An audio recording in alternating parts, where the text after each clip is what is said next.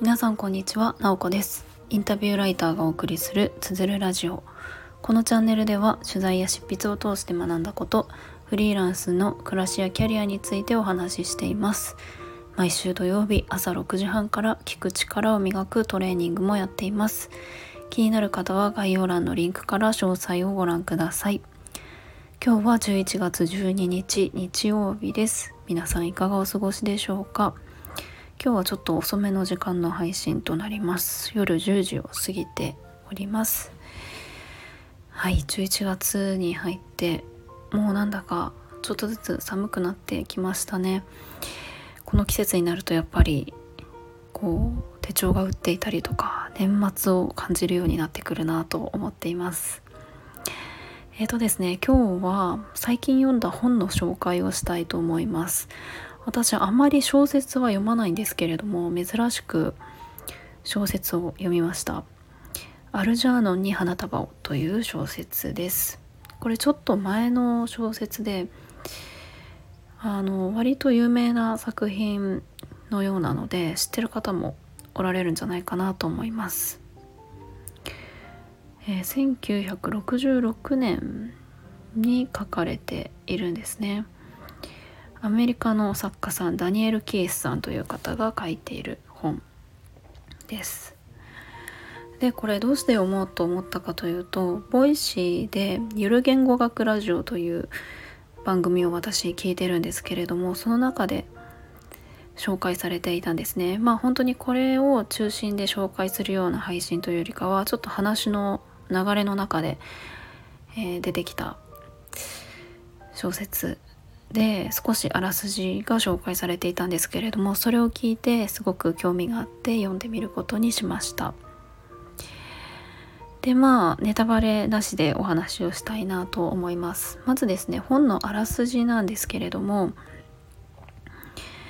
えっと「アルジャーノンに花束を」というタイトルでアルジャーノンは白ネズミの名前なんですねで主人公はチャーリーというえ32歳の知的障害のある男性です。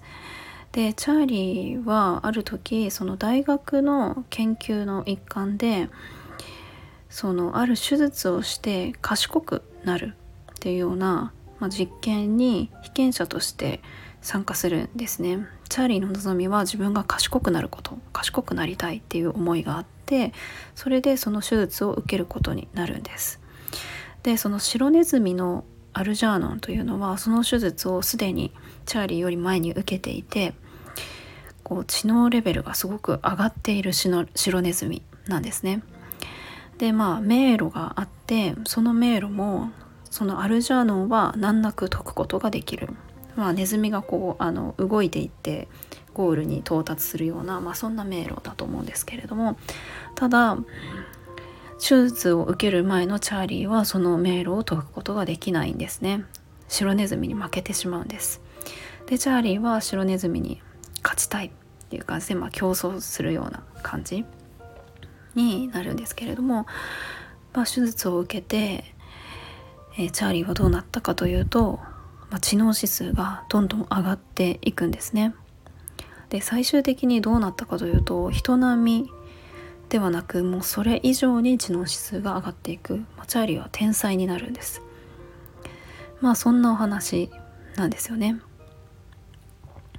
でもう少し言うとチャーリーの知能指数だけではなくて人格の部分も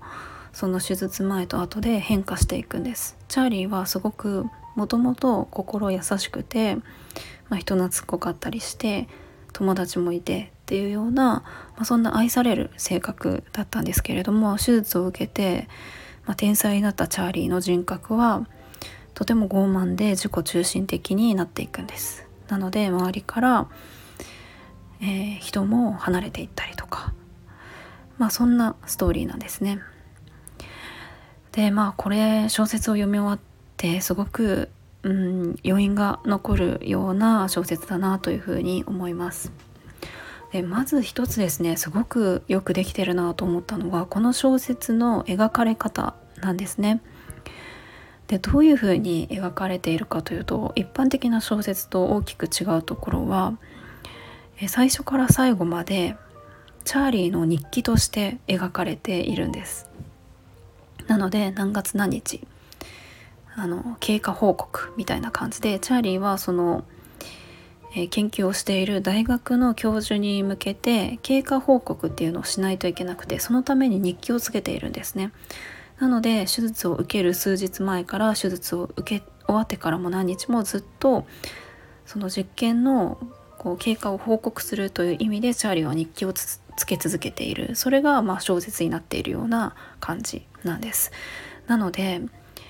もともと知的障害があるチャーリーなので、えー、日記の最初の方の日記はほとんどひらがなで書かれていて句読点もなくて誤字脱字だらけみたいな感じで、まあ、めちゃくちゃ読みにくいんですよね。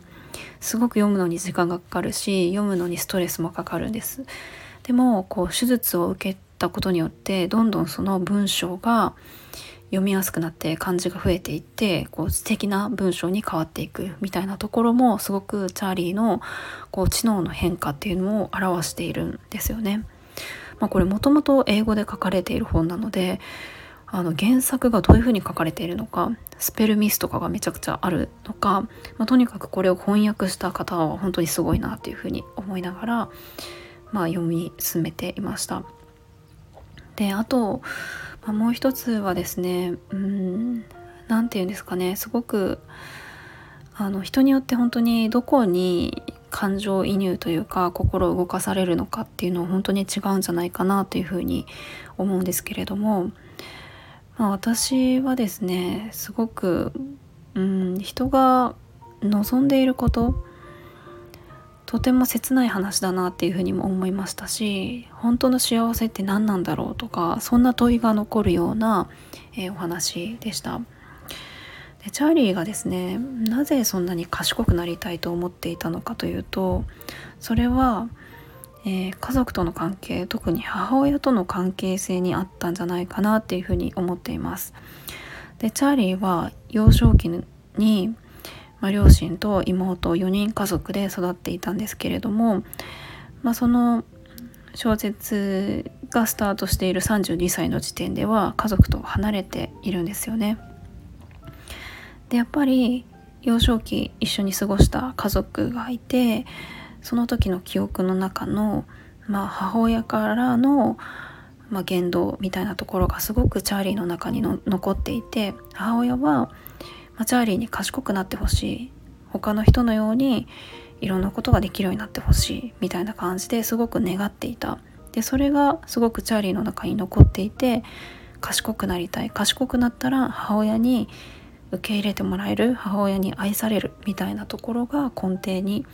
あったんじゃないかなっていうのをすごく思いました。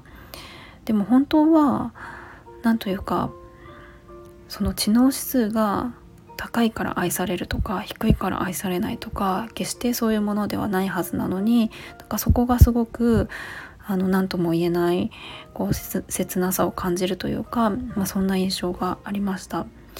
でですね、まあ、チャーリーのその性格の変化みたいなところも少しあらすじでお話をしたんですけれどもそのチャーリーのこう日記として書かれているこの小説を読んだ時にチャーリーは賢くなりたいっていう夢をその手術によって叶えたんですよね。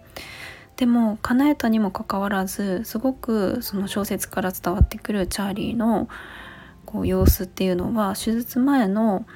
そのまんまのチャーリーの方がとても幸せそうだったんですね。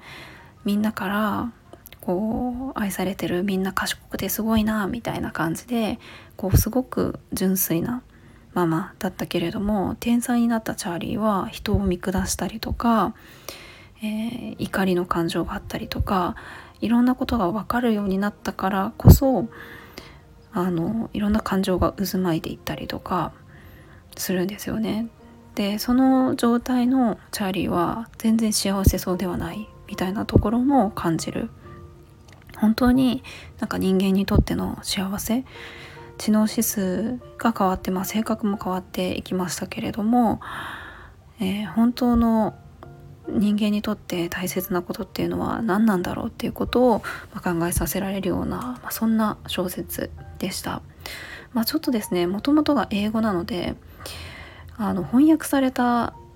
文章ってなかなか読みづらさもあったりとか、まあ、あとはチャーミリーのその日記が最初がすごく、えー、ひらがなで誤字脱字みたいなところがあってちょっとした読む時のストレスはあるんですけれどもそれでも丁寧に読み進めていくことでこの小説の世界にこうどっぷりと浸れるような、まあ、そんな作品になっているんじゃないかなと思っています。はい、とてもおすすめなので、えー、よかったら読んでみてもらいたいなと思います。後から知ったんですけれどもどうやら最近今年に入ってからですかねなんか SNS とかでもすごくシェアされたことで話題になっているような作品のようでたまたま本屋さんに行ったらこう平積みされておりました。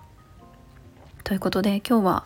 まあ、最近読んだ「アルジャーノに花束を」という本を紹介しました。えー、リンクは概要欄の方にも貼っておきます。今日も最後まで聞いていただきありがとうございます。もいもい。